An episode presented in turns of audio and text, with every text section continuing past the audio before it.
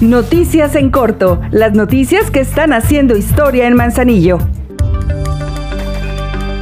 Luego de que desde hace 23 años no ha habido una actualización de los valores catastrales de toda la entidad, la presidenta de Manzanillo, Griselda Martínez, a través del Instituto para el Desarrollo Técnico de las Haciendas Públicas, que es un organismo público del Sistema Nacional de Coordinación Fiscal, presentó ante legisladores, legisladoras, regidores y regidoras y demás servidores públicos de distintos ámbitos un modelo que diseña de acuerdo con un estudio de cada inmueble en Manzanillo para hacer una recategorización catastral, en donde el cobro de este impuesto tendría la prioridad de ser justo y equitativo.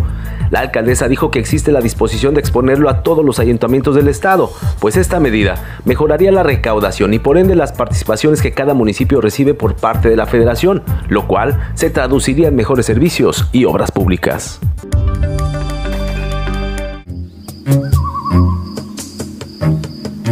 Festival del Mictlán Manzanillo 2022, del 28 de octubre al 6 de noviembre en el corazón de nuestra ciudad. Expo Artesanal Mundo Maya con espectáculos diarios, concurso de catrinas y altares comunitarios, arte huichol y medicina tradicional, obra teatral El Aullido de la Llorona y Eugenia León en magno concierto. Todos los eventos son gratuitos. Por amor a nuestras tradiciones y por amor a Manzanillo, seguimos haciendo historia.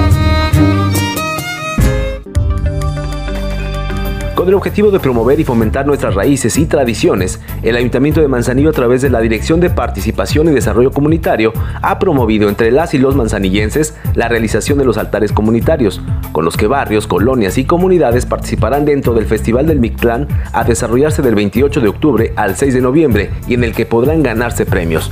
Ya en muchas colonias y comunidades han iniciado con estas actividades que han logrado una buena participación y en donde la cohesión social promueve la paz.